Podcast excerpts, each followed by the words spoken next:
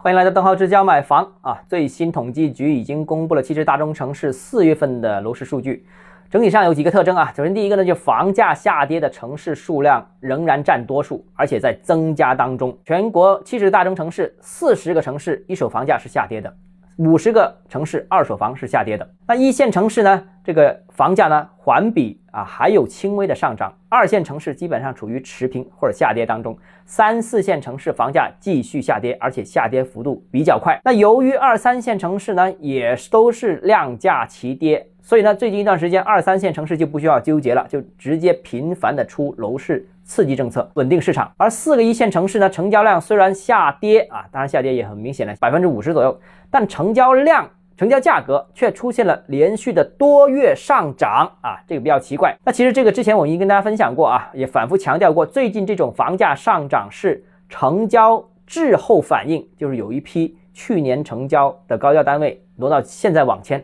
还有是成交结构变化，也就是说高价房源成交比较多。推高了这个房价所造成的结构性的影响，但这个并不是真正的市场价格上涨。比方说像广州啊，一到四月份房价一直都是上涨，但是是在同行甚至是买家卖家眼中，其实房价是下跌的。你如果是业主，你挂牌房子。很长时间啊都没人看，看的话也要压价啊，所以这个趋势是往下走的，并不是真上涨。所以如果地方以这个统计数据作为参考，并且制定政策的话呢，很可能会出现被误导的情况，可能会更偏向于选择保守一点的政策。毕竟房价还在涨嘛，虽然成交量